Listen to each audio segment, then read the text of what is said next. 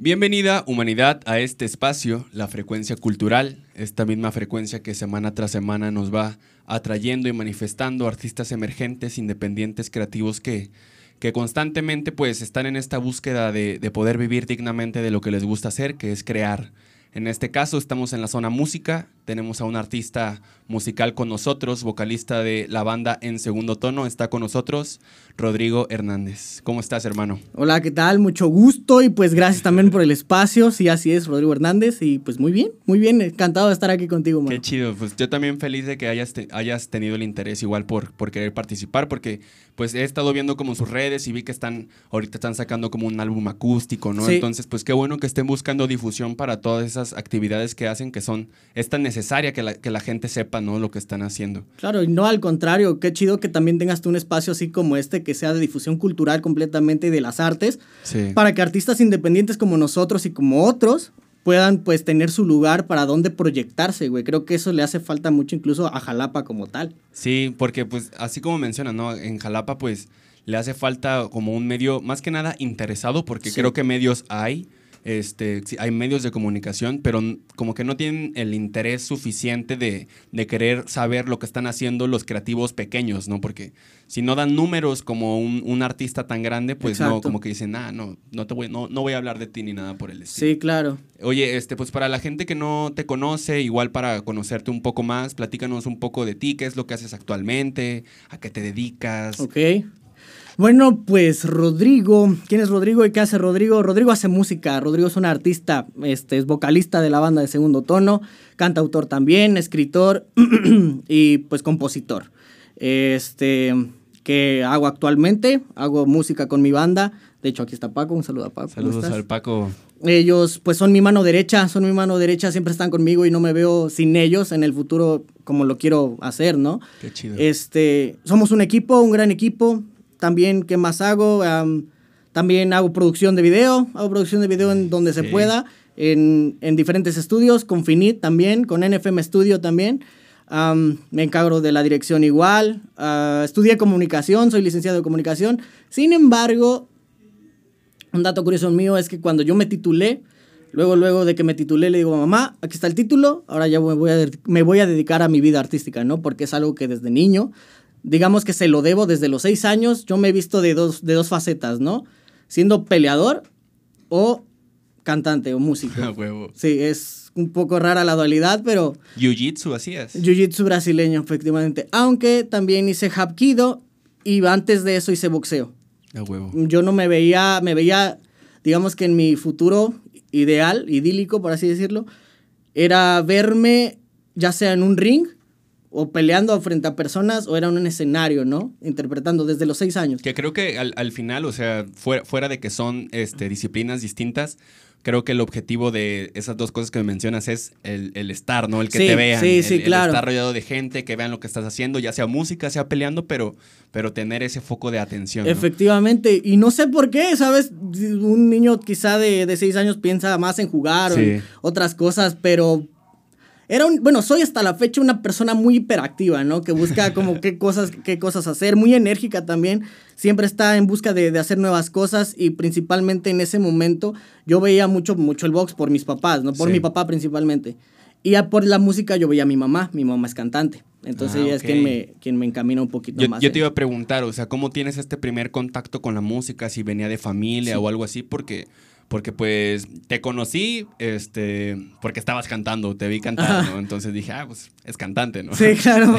Entonces, este, ¿cómo, qué, qué, nos puedes decir de estos inicios en tu música, ¿no? ¿Cómo comienza el gusto por, por cantar o tocas algún instrumento en específico? ¿Cómo inician esos gustos musicales? Te digo, desde los seis años me acuerdo perfectamente que en un cumpleaños me regalaron una batería chiquita. Ese fue el primer acercamiento que tuve con la música y fue donde ya tuve como que la visión. Después mi mamá pues vio que tenía más afinidad a ella. Además, siempre se, entre los dos, mi papá y mi mamá son amantes como que de la música, siempre tienen que estar escuchándole, escuchándole. Yo desde ahí como que aprendí a, focalizar y en mi día, mi día a día escuchar algo que tenga que ver con música, ¿no? Mi mamá vio que tenía aptitudes, me enseñó lo básico, lo básico completamente para cantar, ¿no? Ella, como te digo, era cantante, cantaba en Veracruz, de hecho, o sea, eh, pudo haber tenido una, una carrera buena musicalmente hablando, pero prefirió dedicarse a su familia. Bueno, Claro. deja- dejando eso de lado. Este, sí, me enseña lo básico, ya me compra mi primera guitarra también. Qué chido. Entonces ahí le hacía más o menos. Eso fue como a la edad de 10 a 12 años. A los 12 años en la secundaria lo dejé un poco. lo, dejé lo dejé un poco, pero seguía muy interesado en. Comencé a cantar en inglés.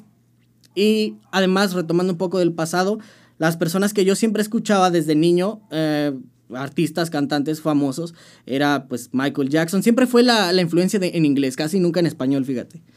Fue Michael Jackson, Justin Timberlake, Maroon 5, que mi, eh, o sea, a quien me identifico Adam más Levine. es con Adam Levine, exactamente. Y a mucho rap, demasiado rap. Eminem era como que la figura que más tenía presente, ¿no? Oye, pero ahorita no haces música en inglés, o sea, haces más, compones sí, en español. Sí, mi, mi, mi idea es que la música en español se transforme en lo que se está haciendo en el lado anglosajón. Eh, Ok. Esa es mi, mi búsqueda de, de lo que quiero hacer con mi música, pero pues quizá también es eso más adelante como narrártelo, Sí. pero estaba. Ah, sí, me gustó de la música. En la secundaria lo dejo un poco, pero lo seguía haciendo, seguía cantando, sabía ya sabía cantar en inglés. En la prepa es cuando de hecho conozco a Alan, es la primera persona que conozco. Alan. Yo me yo estudié en el COAEP. Guitarrista y tecladista, ¿no? Ajá, guitarrista, tecladista, instrumentista, de- Instrumentista. y arreglista también de la banda, prácticamente. Eh, yo lo conozco desde ahí, de- iba en el COBAEP, en el COBAEP, en el, específicamente en la zona del bachiller de artes. Sí. Entonces, eh, yo lo conozco en ese punto, nos entendimos muy bien a través de la música y él me dice, precisamente él me dice, oye, güey, ¿cantas bien? Yo, ah, sí. la neta es que yo no, yo no tenía como que el conocimiento de que cantaba bien. Sabía que cantaba, pero no tenía bien la presencia de lo haces bien, güey, como para poder dedicarte o enfocarlo, ¿no? Sí, el pa- tu panorama no era como tan amplio en ese Claro. Aún. Ajá, exactamente, aún. Pues pasa el tiempo, yo me voy del bachiller de artes porque se divide en el artes y general. En el general yo conozco a Paco. Lo conozco a él y casualmente él también era guitarrista, ¿no? Eh, fue, eso fue en segundo semestre. Prácticamente nos entendimos al unísono. Él tenía mis mismos gustos musicales que yo. Y puff, comenzamos a hacer magia. Yo lo llamo así porque realmente... Es, creo- conectaron. conectamos, exacto. La música nos conectó para ser en especial, ¿no? Especiales. Y pues bueno, nos, nos volvimos los típicos vatos que llevaba una guitarra y el que cantaba. Que siempre si le querían declarar eh, a sus novias, éramos nosotros los que tenían que ver, ¿no? Y siempre era de que nos decían, hasta que un día el director de, bueno, fuimos creciendo, eh, obviamente, en la, en la preparatoria, pasaron los semestres, y el, un director en especial nos ve, nos ve tocar y nos dijeron, oigan, ¿no quieren tocar en diferentes tipos de eventos? Y comenzamos a tocar en los eventos del COAIP. Sí. El primero fue en uno del Día de las Madres. Estuvo bien. La neta es que fue un, fue un primer evento. Yo no tenía acercamiento a eventos para Pe- nada. Pero ahí solo eran tú y Paco. Solamente Paco y yo. Alan todavía no se, ahí no se sumaba. Yo lo sé, ajá, no, yo, el Paco lo conocía en ese momento, pero todavía no teníamos el acercamiento musical.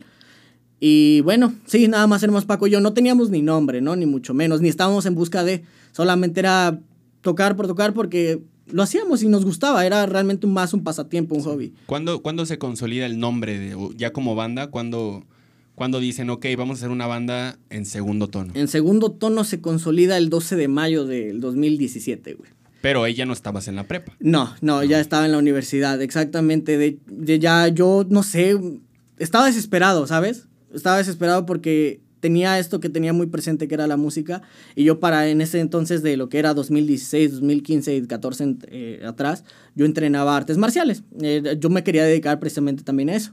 Ocurrieron diferentes situaciones en las que yo decidí completamente alejarme de las artes marciales. No completamente, sino pero en ese momento, ¿no? Darte un tiempo. Exacto. Y como siempre te- tuve esta dualidad, dije, pues en el que más eres bueno, Rodrigo, vete a la música, ¿no? Sí. Y ahí es como decido, bueno, no, la- la- el punto en el que decidimos que nos íbamos a formar como, como grupo, como banda, o sea, se definió a partir en la fecha que te digo, ¿no?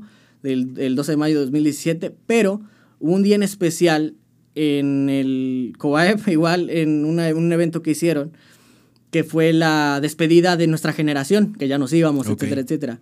El director precisamente nos dice, ¿saben qué? Pues necesito unas personas que, que toquen, ustedes me gustan cómo tocan, así que adelante, ¿no? Échenle. Tienen, ajá, tienen la puerta abierta y pues ya, ensayamos dos, tres canciones, si no mal recuerdo. Y bueno, el punto es que tocamos. Pasamos, fue en un, no me acuerdo qué salón era, está por, ay, Está por el cerro de, el, cerro de Macultepen, un salón que está por ahí. Alan, Alan estaba en nuestra generación, él también nos vio, pero todavía no estaba presente dentro de así como tal, ¿no? Ya, ya íbamos a tocar, etcétera, etcétera. En el momento en el que sale Paco, ah, o sea, haz de cuenta que era toda, toda la generación repleta de chamacos, ¿no?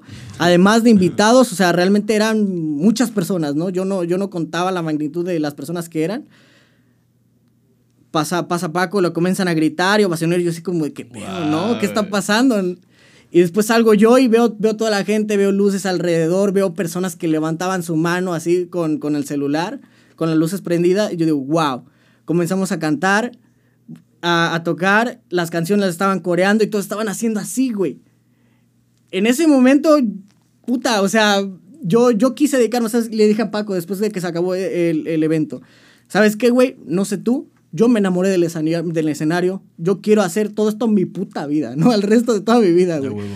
Y desde ahí decidí, decidimos que, que, este, que teníamos que dedicarnos en el camino de la música. Era... Fue, era, fue un detonante ese Sí, no, fue, fue la bomba, güey. O sea, realmente si no sabía muy bien lo que quería en ese punto, cuando pasó el evento de, de del COAEF de la despedida, fue cuando yo dije, esto es lo que quiero hacer el resto de mis días.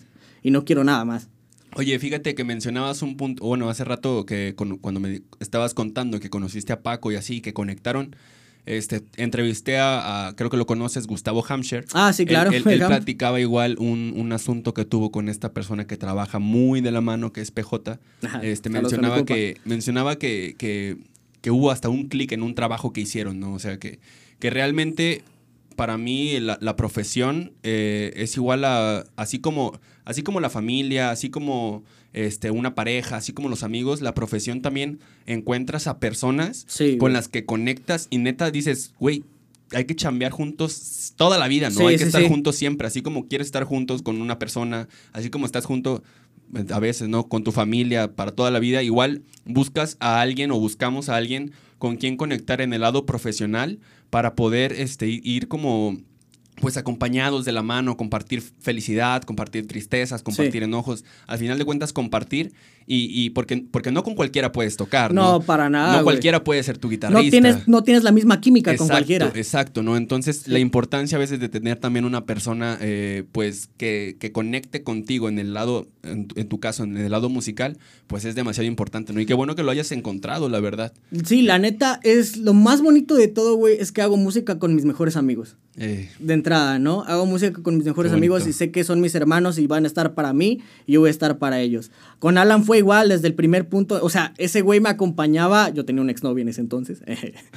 y me acompañaba literalmente hasta su casa, güey, a, interpretar las canciones, a, rogarle a la chica para, para que me diera la oportunidad, ¿no? En ese punto, en ese... Oye, pero eh, las canciones que he estado escuchando tuyas, eh, eres muy enamoradizo, ¿no? o sea, habla de mucho amor. ¿Tú, ¿Tú compones todas las letras? Sí. O sea, ¿qué, ¿qué, pasa con tu lado amoroso que, que, onda, no? O sea, mucho dolor ahí también. Aprendí a escribir de mi dolor, mano. Así, eh, digamos que... Así lo canalizas. Así canalizo la tristeza, de cierta manera. El, no quiero hacerme la víctima para nada, ¿verdad? Pero realmente me lastimaron en el pasado, ¿no? Hubo mucho, muchos corazones rotos, en especial el mío. Y, y lo, lo, digamos que lo bollaron tanto, güey, que tengo mucho material doloroso de dónde sacarlo. A veces, lo que yo hice fue abrazar el dolor. Lo hice, ¿sabes qué? Jamás te vas a ir. Nunca te vas a ir y, y, vas a ser parte de mí el resto de mi vida y van, van a estar esas personas que me hicieron recordar ese dolor, pero al final eres tú y me haces feliz porque hago lo que tengo que hacer y lo canalizo. Entonces aprendí del dolor a escribir sobre ello. Sí, hay muchas canciones bueno, todas. En el primer álbum, completamente. desamor. Sí, es desamor. Bueno, hay tres canciones que hablan de amor, pero es amor esperanzado, de como de, querer volver, de querer estar con la persona, ¿no? Pero creo que incluso la, la rola más, más triste que tenemos eh, como tal, en, ahora, ahora porque hay otros dos álbumes aparte, son tres álbumes y un EP de rap, cabe resaltar, pero eso luego entramos en tema. Ahorita lo vamos a platicar. Este, se llama Loco Enamorado. Ahí, puta, ¿cómo te explico, güey? Estaba en la calle de la amargura y la tristeza. Me acuerdo perfectamente el día que la escribí. Estaba, era de noche. Eran como las 2 de la mañana más o menos. Y me habían, me habían terminado conmigo, ¿no? Fue un 3 de noviembre. De, Hijo de, ¿te acuerdas? Bien presente que sí, güey. 3 de noviembre del 2017. Eran las, las 2 de la mañana, güey. Eh, Paco sabe de qué hablo. este, sí, dice. Me, me, me parten el corazón y yo, pues, realmente el, el nombre original de, de, del álbum es Cartas de un Amor. Yo le enseño esta, esta rola a... Se llama Un Loco Enamorado. Le enseño la rola a Paco y me dice, güey, parece que las narras como si fueran en cartas, ¿no? Como si, como, si escribieras cartas. Sí. Entonces, de ahí nace el nombre, pero bueno, el punto es que la rola esta nace a partir de esa ruptura amorosa donde realmente me, me partieron. Digo, este, al inicio, te quisiera hoy decir que el tormento sigue aquí, no he podido olvidar la verdad de tu, mirar, tú de tu mirar. Sin embargo, pienso en ti, perdiendo en mi sufrir, y tú ya conseguiste a alguien para poderme reemplazar, ¿no? Es así como inicia la, la rola. Oye. Porque esa es mi historia, ¿cómo fue? Perdón que, que, interrumpa. Este, tú primero escribes las canciones así como, como las puras letras y después crean la música o no. cómo es ese proceso? La música va pegada siempre de, la melodía siempre va pegada de, de la interpretación, de la, okay. de la escritura, ¿no? Siempre, sea, para que tú escribas tiene que haber una forzosa para, una base. Para mí sí, forzosamente sí. sí Tengo sí. que ya pienso en la estructura, pienso cómo va a sonar, incluso hay veces que la sueño. Ok. La, sueño, sueño las letras y sueño cómo, cómo canto, cómo, cómo tiene que ir la, la melodía. Y ok, tiene que me levanto en ese momento para escribir, ¿no? Incluso creo que Leonel García lo había escuchado en un podcast con Roberto Martínez, que hace, hace parecido un poco lo mismo. Cuando lo dijo dije, güey, soy yo, güey, completamente, ¿no? Y es que sí es cierto, salen como palomitas y te van rebotando, es como, ya está saliendo, ¿no? Sí. Y lo haces, pero... Está, está, chido cuando, cuando encuentras a alguien que dices, ah, cabrón, yo también hago lo mismo y ni, ni siquiera, eh, ni siquiera te conoce la otra persona, ya pero, sé, pero piensan como similar, ¿no? De hecho, yo, este podcast que se llama La Frecuencia Cultural, nace como de una idea similar, ¿no? De que a veces tenemos ideas que alguien más dijo o alguien más pensó hace 20 años, hace 100 años, hace 200 años, ¿no? Sí. Y que alguien más pensó y dice, ah, cabrón, ¿por qué estoy pensando eso, no? Entonces, como que en, en mi mundo de las ideas, que es a través de frecuencias, o, o metafóricamente lo, lo, lo, ejemplifico como un océano con corrientes marinas uh -huh. como las tortugas de Nemo. Sí, claro. Donde esas corrientes, cuando tú ingresas a esa corriente, digamos, es, es una corriente creativa, ¿no? Sí. Cuando cuando tú estás nadando sobre ella, este, eres susceptible a percibir ciertas ideas donde más eh, creativos que han, que han entrado a esa corriente, porque no es nueva, solo te sumas, sí, claro. también son susceptibles a pensar las mismas ideas, ¿no? Entonces, por eso como que a veces, o sea, por eso llamo esto la frecuencia cultural, ¿no? Porque entramos en una corriente donde aparecen artistas claro, creativos que, que, que, que quieren vivir de esto, que están haciendo mucho para crear. Entonces, este eh, pues, pues por eso como que lo llamo así, ¿no? Perdón. No, no. Nada más un pequeño No, paréntesis. es que está, es que tienes razón, güey, Sí. porque eventualmente todos conectamos. Eso Sí. es definitivo. Sea la persona que sea, seas tú, tú y yo conectamos por algo, güey. Al final del día, por algo también estamos aquí. Sí. Por algo igual las personas que están aquí estamos, Estamos ¿no? aquí. Estamos presentes precisamente por una frecuencia. Incluso hay una frase que a mí me gusta mucho y que la vi en Facebook y tal vez suena como un poco cliché, pero a mí me suena, me resuena bastante en mi interior que dice, yo no poseo a la música, la música me posee a mí como instrumento para poder interpretar a los demás. La música ya es algo eterno que está fuera de la temporalidad para que yo pertenezca a esa, a esa atemporalidad, pues, prá- prácticamente, ¿no? La, yo no, yo no ocupo, y esa es una filosofía mía, yo no jamás voy a ocupar a la música como mía. La música, yo soy de la música, ¿no? Por algo soy artista, por algo, por algo me, me eligió a mí, para mandar mi mensaje y conectar precisamente con los demás. Ahí, eh, cuando, cuando me dices esto, se me viene a la mente igual lo de. Creo que se llama Moon, Moon Rivas. Es una chica que baila, es una artista. ¿Ok? Pero en sus pies la morra se puso como. Como unos sismógrafos, por decirlo así, los, los detectores de sismos. Ajá, En sus órale. pies los tienen implantados. Y lo que ella hace con el baile es que dice, yo soy la intérprete de este baile, pero este, la danza la crea la tierra, o sea, Claro, el planeta. ¿Por qué? Porque a través de mis pies yo siento las vibraciones de la tierra y yo solo interpreto la danza de- del planeta, ¿no? Yo no soy la bailarina, yo no soy la coreógrafa, yo solo soy la intérprete. Así es, güey. Algo así por ahí va, o sea, como el claro. rollo que, que- que percibes de la música, Claro. como que la música llega a ti, pero ya, ya por sí sola existe, o sea, ¿algo así mencionas? Sí, precisamente, exactamente. La música es, yo lo veo más como un aire, como el aire, ¿no? Tal vez la danza como separándole por elementos, Sí. la tierra. La música es el aire o el agua incluso, güey. Ok. Que al final todas la todos lo respiramos, todos estamos en ella. Pero pocos se acercan a, ¿cómo se llama? Pocos tienen este acercamiento de meditar e inhalarla o sumergirse en el agua para sentirla de verdad, ¿no? Al menos es yo, no sé, güey, quizá sensorialmente soy más como que, pues ahora sí valga la redundancia, sensible. Más sensible, sí.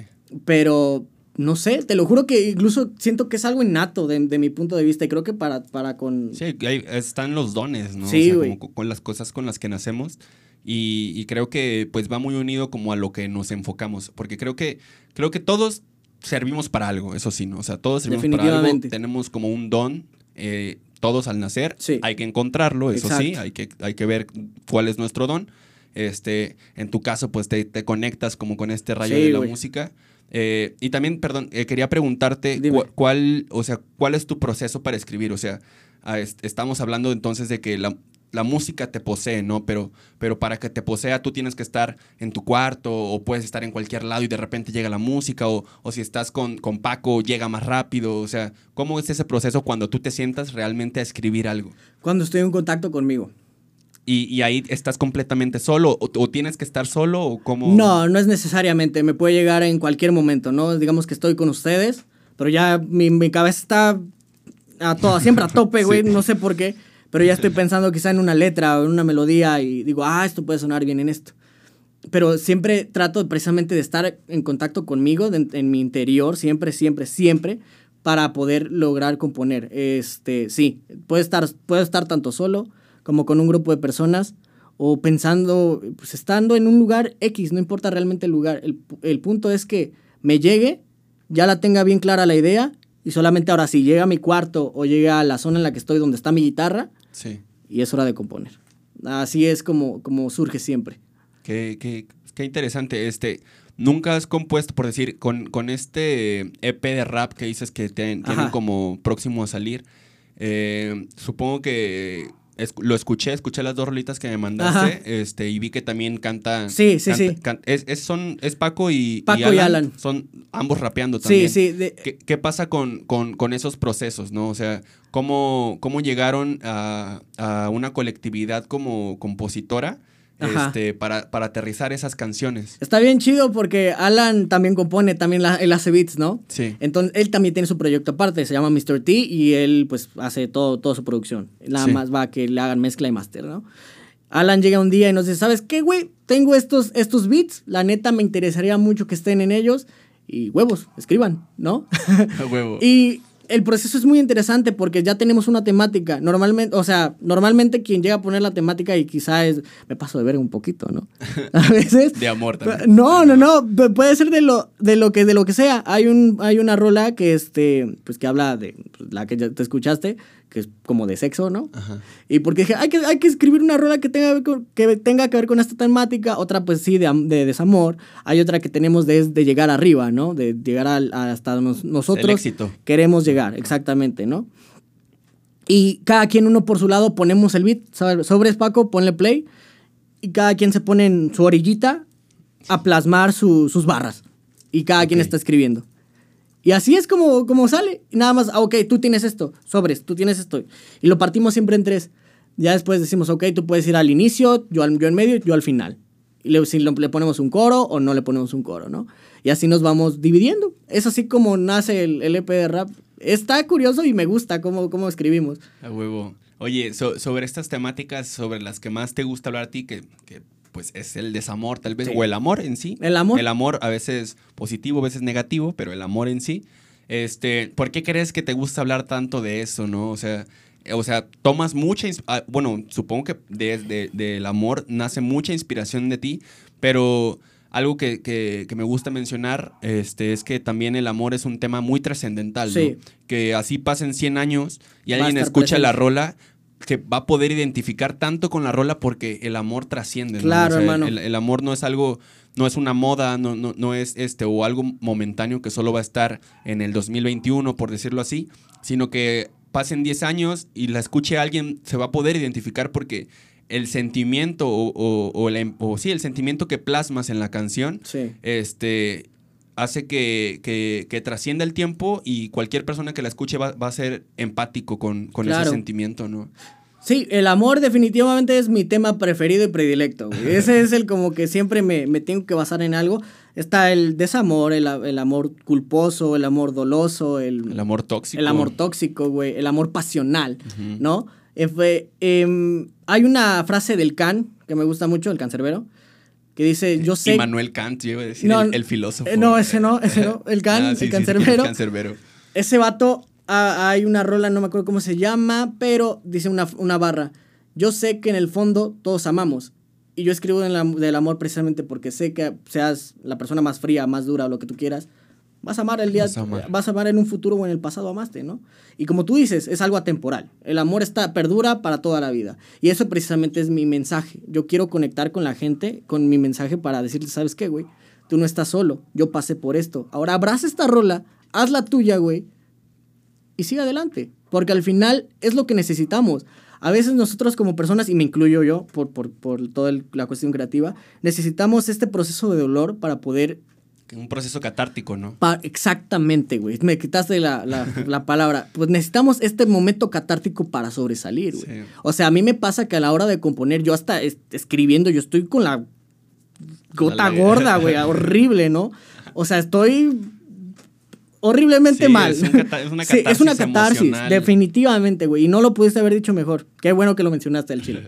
Pero sí, es, es mi principal motivo para cómo escribir el amor. Es porque al final es, es algo, para mí es eterno. Es lo principal de todo.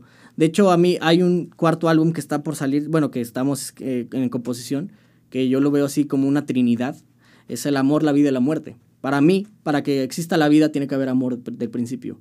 Y tienes que también aceptar la muerte y abrazarla con amor para entrar al siguiente punto, güey. Ok, está, está interesante. O sea, plasmas el amor como la matriz de sí, todo, ¿no? sí, O sea, es- definitivamente. es- Siempre. Es, es la Matrix, el, el- el amor sobre la vida y sobre la muerte. para, para mí sí, para mí sí. Pues ya que los, ya que tengas el proceso más aterrizado y ya materializado, pues estaría chido hablar igual de, de los, de, de este concepto que, Sí. que estás aterrizando, ¿no? Porque aún lo tienes medio, medio inconcluso, ¿no? Estás trabajando en él apenas. Eh, sí, la- las ya tengo exactamente de lo que va a hablar el, el- la, pues ahora sí que el álbum. Yo planeo que sea un álbum como de 30 canciones, eh, ¡A divi- divi- dividiéndolo en, en la primera fase, ok, ok. que es amor, vida y muerte. Me basé un poco igual, me, me mama el cancerbero también, es una, Sí. un, un artista que eh, para mí era el rapero que necesitaba Latinoamérica. No lo, puedo, no lo voy a decir mejor, ¿no? Él tiene su álbum de vida y muerte Sí, y yo dije, güey, le falta algo.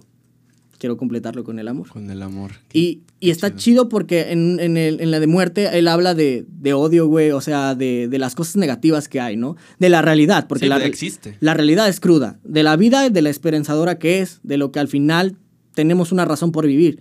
Pero para mí falta esta, esta, esta cuestión que tiene que emerger completamente para que existan estas. Obviamente me voy a basar en diferentes puntos, pero sí tal vez aquí en lo que es muerte planeo hacer una crítica social, o sea, ya irme a un poco en temas deep, Ok. aquí en la vida sí ser completamente, tal vez igual motivador, no lo sé, y en este pues ser completamente amoroso, hablando de que el amor es bueno y lo necesitamos, ¿no? Esa es la idea de los tres, diez de cada uno. Interesante. Oye, con, con este EP de rap que mencionas, este, perdón que vaya como otra vez al, al- al No, no EP te de rap.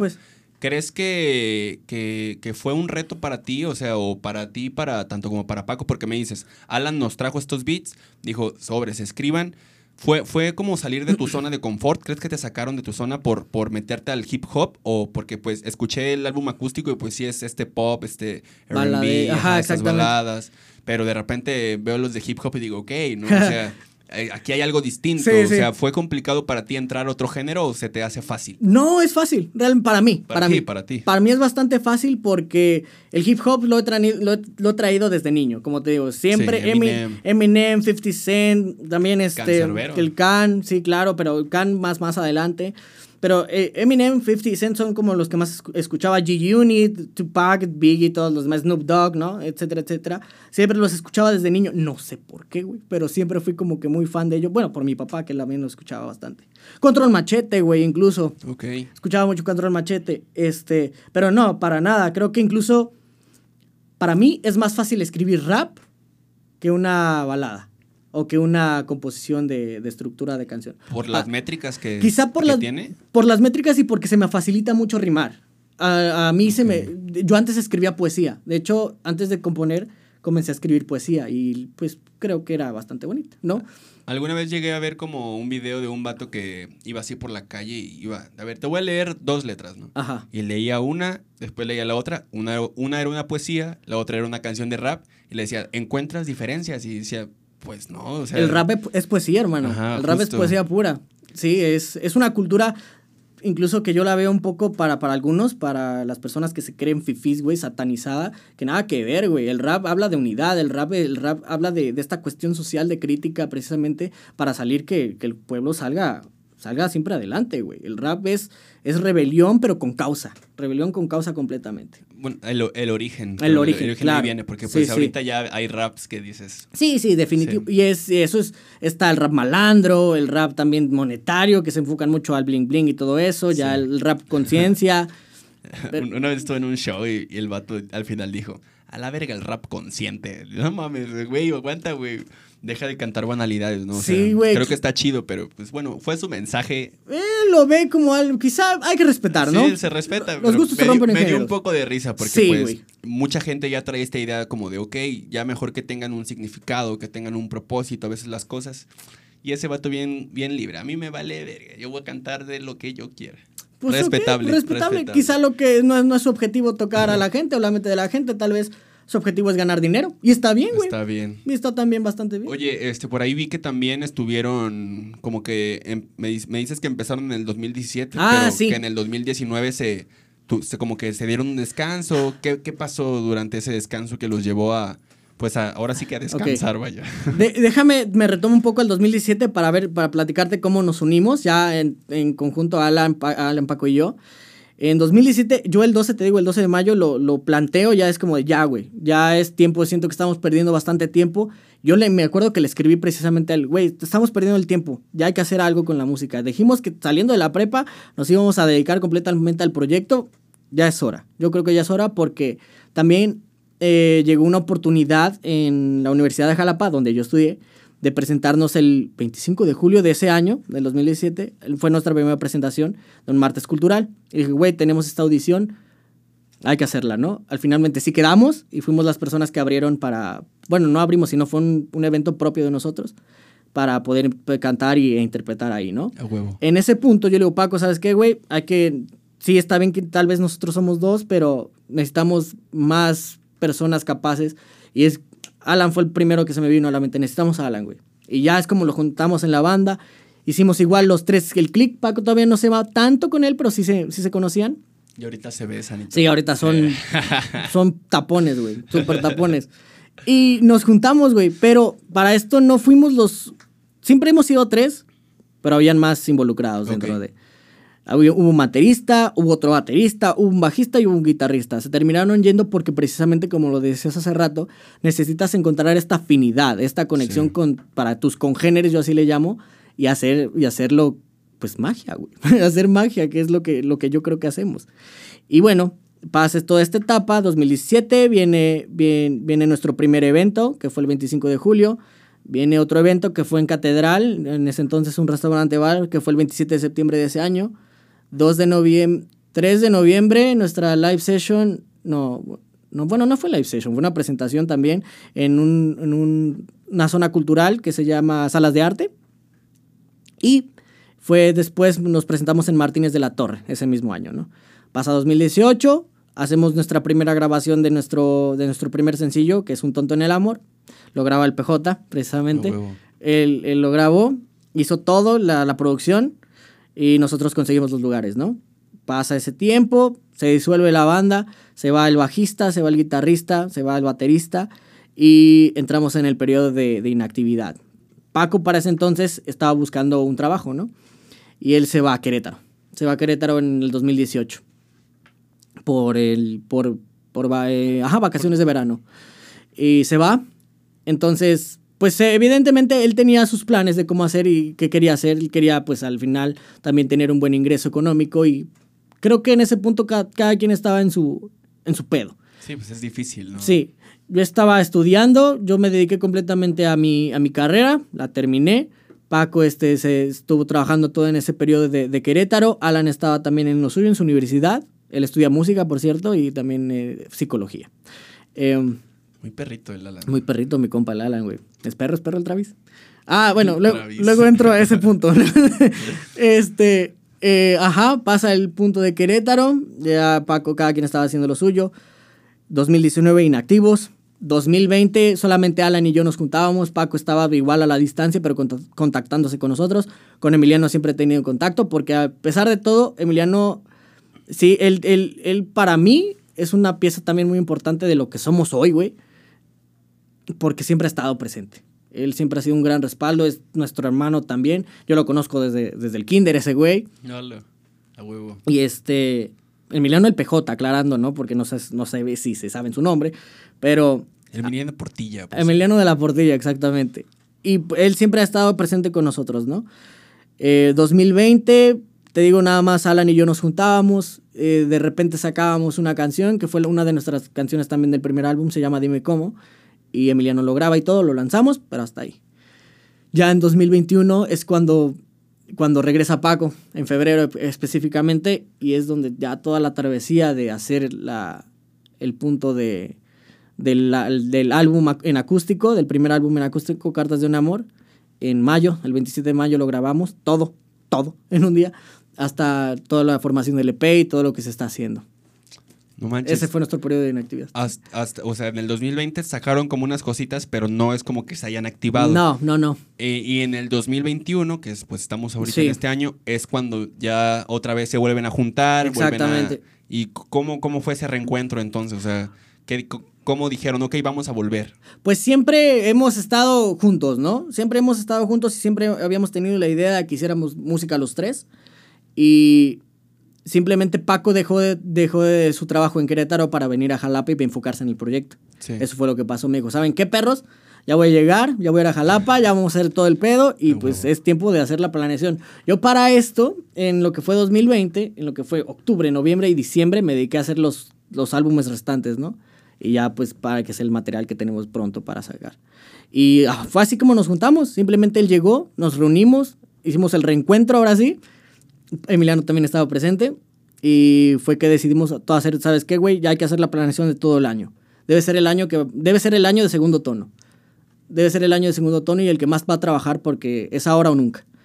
Oye, ¿y, fue como lo decidimos. ¿qué, qué, diferencias encuentras en ti mismo como en el Rodrigo del, del 2019 cuando deciden como, ok, vamos a descansar un poquito al Rodrigo de ahorita, ¿no? Que ya pues está trabajando más, está en constante, pues se está moviendo mucho para poder sacar el proyecto artístico adelante. ¿Qué diferencias encuentras en ti mismo? Wow, no sé, güey. A ver, vamos a pensar. ¿Crees que has madurado en esos? Sí. Obviamente pasó una pandemia. Sí, sí, sí. Y, pues eso afectó de muchas formas nuestras formas de pensar. Este, pero, pero en ti, ¿qué, ¿qué, es lo que puedes observar? Quizá más ambición. No, no porque la ambición sea algo malo, ¿no? La ambición tiene su punto bueno y su punto malo. La ambición, en su punto bueno, para mi punto de vista, es enfocarla, tener la visión bien presente y perseguirla, güey. Perseguirla y perseguirla y perseguirla y perseguirla y macheteándole para que salga adelante. Eh, nada que ver con la visión mala, que es como querer más y no tener llenadera, ¿no? Sí. Sino en este, tener un, un objetivo bien claro. Creo que el Rodrigo del 2019 estaba más enfocado en recuperarse igual anímicamente, estaba pasando igual por un mal momento. Y no lo sé, tal vez estaba como en un punto donde no quería hacer nada, güey. ¿Te costaba crear? Sí, sí, hay puntos, sí, claro, como creador también hay, hay puntos en el que te cuesta hacerlo, ¿no? Sí. Y yo no, yo no estaba enfocado, simplemente no estaba enfocado en, en, ese momento, 2019. Paco se había ido, para mí la neta, qué bueno que estás aquí, perro, para mí la neta sí fue como que una, una pérdida, yo sentía a segundo tono un poco perdido y está, no, no, se, no se había ido, pero lo sentía perdido en el mar y solamente necesitaba su cauce. Y yo te digo, yo estaba muy enfocado en la carrera, quería terminarla ya, güey, porque la neta, o sea, no es que no me gustara mi carrera, porque al final me ha servido mucho para hacer todo lo que, lo que tenemos ahora. Sí. Pero me quitaba el tiempo para realmente hacer lo que yo quería, güey. Sí, al final como que podría sentir que, que estorbaba más de lo que aportaba. Sí, definitivamente. Y y no es porque sea algo malo, al contrario, agradezco mucho a mi madre porque al final ella fue quien me, quien me pagó toda la carrera en todos los cuatro años y por ella fue que, que empecé la carrera. porque ella quería que tuviera algo, un sustento, porque siempre le, le, manifesté, yo quiero hacer esto, quiero hacer esto, y no me vas a bajar de ahí. Me dijo, bueno, está bien, tú quieres esto, pero me vas a tener que entregar por lo menos un sustento para que en el futuro no te mueras de hambre. Y digo, está bien, ¿no? Eh, qué bueno que lo vio de esa manera y me dio, la, me dio mi, mi licenciatura, pero pues no te puedo decir que vivo de mi licenciatura. Sí, claro. Vivo de lo que hago, ¿no? Sí, al final la licenciatura es bien, bien subjetiva, sí. o sea hay gente que, que, ni siquiera tiene licenciatura y trabaja, y hay gente que tiene maestría, doctorado y no gana, no gana nada, ¿no? Y, sí, claro. Y creo que esa misma, ese mismo pensamiento que, que nos meten de tienes que tener una licenciatura para, para, poder vivir bien es tan falso que, que cuando tienes tu licenciatura te das cuenta que no, no hay chamba y, y te estresas porque, güey, o sea, ¿para qué tengo una licenciatura? ¿Para qué tengo mi maestría si, si, si no hay ni siquiera trabajo? Y ni siquiera haga, y si pon tú que obtienes trabajo y ni siquiera te pagan bien. No eh, tienes las prestaciones que deberías, no tienes ni seguro, güey, de entrada. o sea, es tú a la suerte trabajando y si te pasa algo, pues ni pedo. Sí. Pero, de hecho, jamás me ha gustado la escuela. jamás me ha gustado la escuela. En, la, en la secundaria yo iba muy mal. En la preparatoria también iba muy mal.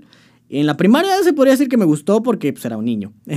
era un niño y el kinder también, ¿no? Y la, ya donde me puse perro fue en la uni. Pero realmente no me gustaba, güey yo me, sí, sí la estudiaba y todo, y al final te reprobaba, pero decía, ya Rodrigo, ponte perro, ponte a estudiar, y era como sacaba las cosas. Y sí, realmente nunca fue algo como que yo le tuviera mucha importancia porque no eran, no eran parte de mis metas. Y mi mamá, pues siempre ha sido, mis padres en general, no mi mamá solamente, mi familia, han sido como que muy adeptos a la academia, porque tengo un hermano mayor que él se dedica a la academia, precisamente, o sea, a la investigación. Él, es, él es investigador de la UNAM. Qué chido. Sí, en biología molecular, una madre. Ah, ese vato es un. ¿Conoces de Big Bang Theory? ¿Has visto a Sheldon? Sí. Ese vato es Sheldon, No, te, no tengo por qué decirte más, ¿no? Y quizá de cierta manera ella esperaba un poco lo mismo de mí. Tal vez encontró con pared y no sé si una decepción, pero espero que no. Ah, espero que... Puede comprender tal vez que hay distintos tipos de inteligencia, ¿no? Sí, claro. La inteligencia creativa, o sea, es... Es, o sea, no muchos la pues tienen. Sí, güey, exactamente. Y, ahorita ya está, ya está más centrada mi mamá en eso de lo que yo quiero y como que me comprende más y me apoya más. Tal vez cuando era pues más joven de lo que soy ahora, porque pues, no estoy viejo, tengo 23 años, perros. este, eh, ya lo comprendo un poco más porque ya sabe lo que estoy haciendo y todo cómo lo estoy enfocando. Pero bueno, volviendo al tema del Rodrigo del 2021 al del 2019, lo veo más enfocado precisamente porque se perdió en esa etapa y este güey del 2021 lo veo completamente enfocado en su, en su meta que siempre estuvo, pero le faltaba como que tal vez su equipo para poder llevarlo a cabo. De acuerdo, o sea que qué interesantes procesos los que luego, luego nos toca vivir, ¿no? Esta parte como, como de crear, a mí pues realmente a veces me, me cuesta, ¿no? Por decir todo esto del podcast y así, pues me apoya gente a grabar, ¿no? Pero pues a veces, hay veces donde prácticamente estoy como solo y tengo que ver cosas solo, hacer las cosas solo. Y pues yo creo que en este sentido podemos este, identificarnos poquito. Que a mí tampoco me late a veces hacer las cosas solo, porque hay gente que yo quiero hacer todo solo y lo hace y puede y le va bien y muy chido y, les va súper bien, güey. Pero, pero yo realmente, a pesar de que podría hacer las cosas solo, es como, güey, es que no quiero hacerlo solo. O sea, quiero compartir de, de, de, lo que se cree, lo quiero compartir con alguien más. O sea, quiero tener el equipo de trabajo chido para, pues, para poder seguir creando, ¿no? Entonces, pues creo que puedo comprenderte en ese sentido que por, por qué a veces te, pudiste como perder el camino, por decirlo así. Este, pero pues qué bueno que ahorita pudieron retomarlo. Es, esta parte de la colaboración, o no, no sé cómo sea tu relación con el estudio, el NFT, me dijiste. NFM. NFM y Finit, o sea, ¿cómo, cómo impulsan tu proyecto o de qué formas este, te relacionas con ellos? Pues con NFM, em, fue el primer estudio con el que tuvimos contacto. Realmente ese fue el contacto primero en 2018 para grabar la, la, primera rola del Tonto en el Amor. Digamos que nos abrieron las puertas, nos abrieron las puertas porque yo tuve un contacto de un amigo de la universidad y me dijo que, oye, güey, puedes ir con este canijo, él te puede, te puede asesorar mucho, puedes hacer algo chido, ¿no? Efectivamente, desde ese entonces tenemos el, el contacto con él. Em, ahorita surgió más la colaboración de que yo ah, prácticamente, bueno, hacemos el trabajo de producción de video, de live sessions que tiene o de lo que sea, de fotografía, material fotográfico para llevarle sus redes. Y este, pues también a cambio, pues colaboramos en cuestión de nuestras grabaciones, como sucedió con lo que fue en la live de Perote. Y con Finit prácticamente es algo, algo muy similar. es igual llevar un poco algo de las redes, tomar material fotográfico y precisamente hacer el podcast que se, que se planea hacer de, de Finit, ¿no? Que todavía no se lanza, pero ya está. Ah, sí, los he visto. Pero entonces esta relación con Finit no es como más de representación. No, sí, porque, o sea, al final el sello que tiene Finit es que te abraza. Te abraza completamente y te hace parte de él. A cambio de eso, pues precisamente te va a hacer proyección como... nos ha dado mucha proyección como segundo tono. Es algo que le agradezco infinitamente a, a, Finit y a Rudy. Sí, claro, a Rudy completamente que nos ha presentado a las personas indicadas y en las cuales te puedo decir que quizá no estamos parados como estamos hoy. No digo que estemos súper paradísimos, ¿verdad? Pero ya tenemos un poquito más de reconocimiento que como era, como era antes. Y nos ha apoyado en eso también en cuestiones de grabación ya más de estudio, ya más producidas. Porque con NFM es más el lado de, de hacer eh, las, grabaciones. las grabaciones. Y con Rudy ya es el proceso más de post. Yo lo llamaría de esa manera. Pero ambos impulsándonos de una manera muy grande, güey, ¿sabes? Porque igual aquí, tanto aquí conocemos artistas, conocemos a, colegas, colaboradores, como aquí conocemos un chingo de gente, o sea. Productores, Sí, sí, claro. Son, son dos, dos círculos grandísimos y nosotros estamos en medio, digamos, de cierta manera, que nos vamos empapando poquito a poco de, de, cada uno de ellos, ¿no? Son, son proyectos que te nutren y hay que buscar esos proyectos y que al final apoyan lo que tú haces, güey. Sí. Este, con, con, bueno, ya igual como para ir cerrando esta, esta plática, que ya llevamos el tiempo chido. No, no, la, no conté, pero se, pasa bien rápido. Sí, se me pasó rapidísimo. Se pasa bien rápido. Si también me pasa a mí, yo igual digo, ay. este, em, bueno, primero que chido que, que, tengas como el apoyo y que te encuentres como en esta posición, ¿no? De, de estar como, de poder aprovechar más que nada como estas relaciones que son demasiado importantes, al menos en la industria del entretenimiento y la industria musical en específico. Los contactos, el networking es súper importante, ¿no? Porque... Definitivamente. O sea, el, decir ser independiente es muy entre comillas. Sí, güey, O sea, es, yo, para mí el ser independiente es, es nada más a veces hacer las cosas sin la, sin la capital económica millonaria que tiene una multinacional, ¿no? Sí. Pero, pero de independiente a veces no tiene, no tiene nada, ¿no? Porque colaboras con más con otras casas productoras, colaboras con productores audiovisuales, colaboras con ingenieros, o sea, colaboras, colaboras, colaboras. Entonces ahí, pues prácticamente ya no eres tan independiente, ¿no? Pero, pero creo que cae, cae sobre la independencia esta parte económica de no tener, pues a veces estas cantidades millonarias para poder invertir en publicidad, en marketing, en producción, en video en música, en, en todo eso, ¿no? Entonces, qué chido que, que, aprovechen como estas, o que lo veas así, ¿no? Que están aprovechando como este networking que, que tienen a partir de Finit, que tienen a partir del, del, del estudio. Este, y pues a seguirlo aprovechando, ¿no? No, claro, güey, o sea, realmente son, son puntos, son dos cosas muy importantes, tener la, la tanto la alianza como la amistad, eso, eso es lo chido, que tenemos también una gran amistad y sabemos separarla muy bien de lo que es el trabajo y la amistad, y creo que incluso segundo tono completamente es artista de Finit, ¿no? Sí. Y también segundo tono es artista de NFM. Sí. O sea, para me gusta el hecho de que, de que pertenezcamos a los dos porque creo que nos hace más completos. Simplemente nos, nos hace más completos y nos da todo lo que, lo que queremos y que obviamente tanto Alan, Paco y yo estamos completamente agradecidos de lo que nos han aportado y por la oportunidad, por creer en el proyecto de entrada, porque tanto, ambas partes creen en el proyecto. Sí y pues yo creo que ven el potencial que, se tiene y eso es puta, güey. Es grandioso. Pues si no saben de qué potencial hablamos, vayan a escuchar sus rolas o próximamente igual a live session que se va a grabar. Este, y bueno, pues para ir cerrando, hermano, ¿qué es lo que sigue para en segundo tono? O sea, mm, me dices que se están, que hay EPs ahí están, se están por salir, se está lanzando, creo que en dos días se estrena una, canción, una canción del álbum acústico. Estás grabando este disco que dices que va a tener como 30 rolas. o sea, ¿qué es lo que sigue para en segundo tono? Para en segundo tono, lo más próximo que se sigue es otra live session, live session en, en febrero del segundo álbum. Se llama Segundos, simplemente así.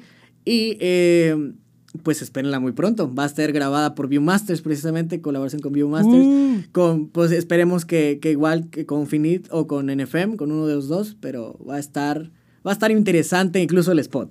eso te lo, el spot va a estar en las alturas, nada más te puedo decir eso, bro. ¿Algún show pronto de esos que tienen como, donde tengan presentaciones o algo así? Shows, por lo pronto aún no. Pero también tenemos la grabación de un videoclip musical en enero. Ah, pues qué bien. del primer álbum. Pues vamos a seguir ahí en contacto entonces claro. para poder seguir compartiendo y, y, y siguiéndole el hilo a todo lo que estén haciendo porque pues es importante saber, o bueno, para mí es muy importante saber lo que los creativos que viven aquí cerca de mí, no los que viven en Ciudad de México, en Monterrey, Guadalajara, allá, allá hay más, ¿no? Sí, claro. Pero aquí que hay un chingo y talentosos, pues a mí me gusta seguirles la, la línea y pues cuando sa- salga- saques nuevo material, pues aquí estaremos igual Te lo agradezco difundiendo muchísimo. todo ese No, y material. es que al güey. contrario, es apoyarnos, güey. Al final todos estamos subidos en este barco de la Sí. creatividad, del ar- de ser artista y pues ¿por qué vamos a ser egoístas con lo nuestro? Hay que apoyarnos, hay Sí. que tener esta, este sentido de alianza y vámonos empujando todos, güey. Todos vamos a salir adelante en Ahora algún que el, punto. que el pastel es muy grande para todos. Así ¿no? Al- es. Alcanza para todos. El sol da para todos, güey. Eh, el sol da para todos. Pues bueno, pues te agradezco mucho el Al tiempo. contrario, Rodri. mano. Agradezco que compartas, que, que expreses, ¿no? Tus, Gracias. tus sentires, tus perspectivas y tu historia, ¿no? Este, Gracias, que luego gracias. no muchos se atreven como a, a contar. Entonces, pues agradezco tu tiempo, igual agradezco el tiempo de toda la gente que escucha, que, que comparte, que ve y que comenta y todo el material y Ujú. contenido que sale, porque pues gracias a ellos igual es, es que se dan a conocer Así más es. personas y más proyectos, ¿no? Sí. Entonces, pues bueno, nuevamente te agradezco. No, sé si gracias a quieras ti, hermano. decir algo antes de cerrar. Pues nada, muchas gracias a ti, gracias a Zona 9, a Frecuencia Cultural por abrirnos las puertas igual. Estamos para lo que necesiten, Gracias, igual gracias. las colaboraciones que quieran, para eso estamos, ¿no? Es- va. y pues nos estarán viendo muy pronto, gente. Pues mi gente, ahí está, ya lo dijo él. Nos vemos la siguiente semana con otro u otra invitada nueva. Chao. Bye. ¿Qué tal? Estuvo verga, ¿no? A ver, le voy a poner pausa. Bueno, a mí me gustó, no sé.